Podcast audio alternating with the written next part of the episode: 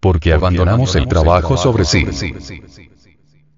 Una cosa es la persona física y otra el individuo psicológico. Cuando no poseemos al individuo psicológico, al hombre interior, resulta imposible la continuidad de propósitos indispensable para trabajar sobre sí mismo.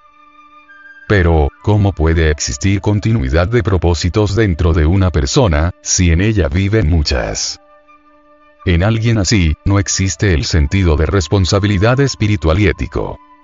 Y sería absurdo pedirle seriedad y madurez en cada evento de su existencia.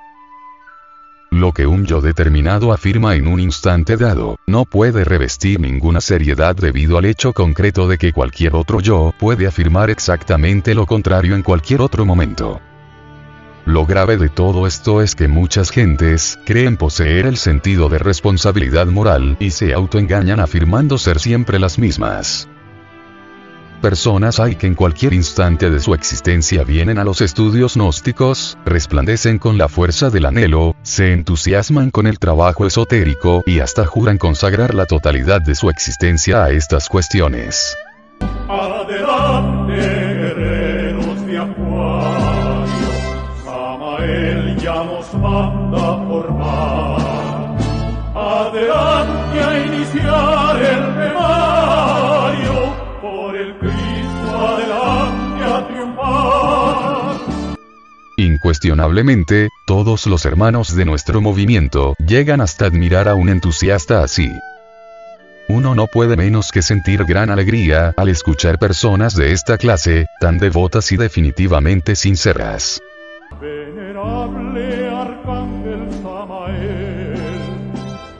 Compañero de Elías y Daniel, ya tocaste al mundo tu trompeta, lo honra tu obra salvadora, como el aire tan puro de la aurora.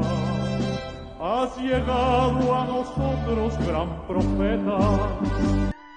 Sin embargo, el idilio no dura mucho tiempo, cualquier día debido a tal o cual motivo justo o injusto, sencillo o complicado, la persona se retira de la gnosis, entonces abandona el trabajo y para enderezar el entuerto, o tratando de justificarse a sí misma, se afilia a cualquier otra organización mística y piensa que ahora va mejor. Todo este ir y venir, todo este cambiar incesante de escuelas, sectas, religiones, se debe a la multiplicidad de yoes que en nuestro interior luchan entre sí por su propia supremacía. Como quiera que cada yo posee su propio criterio, su propia mente, sus propias ideas, es apenas normal este cambio de pareceres, este mariposear constante de organización, de ideal en ideal, etc. El sujeto en sí, no es más que una máquina que tan pronto sirve de vehículo a un yo, como a otro. Algunos yoes místicos se autoengañan, después de abandonar tal o cual secta resuelven creerse dioses, brillan como luces fatuas y por último desaparecen. Personas hay que por un momento se asoman al trabajo esotérico y luego en el instante en que otro yo interviene, abandonan definitivamente estos estudios y se dejan tragar por la vida. La horizontal, esa que va de la cuna,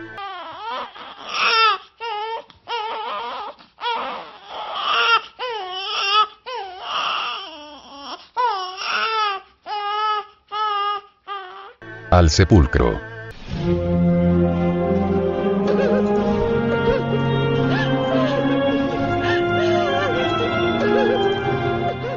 Obviamente si uno no lucha contra la vida, ésta se lo devora. Y son raros los aspirantes que de verdad no se dejan tragar por la vida. Existiendo dentro de nosotros toda una multiplicidad de yoes, la continuidad de propósitos no puede existir.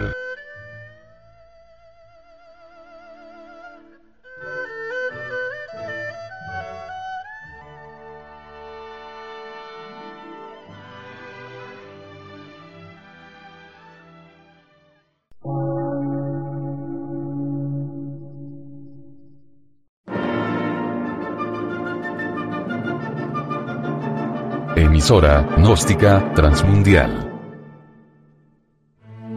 Por una nueva civilización y una nueva cultura, sobre la faz de la Tierra.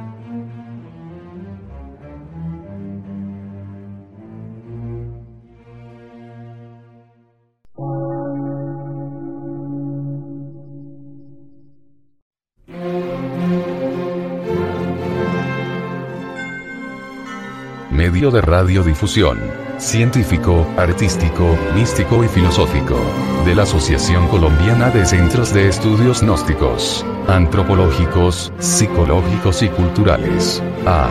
C.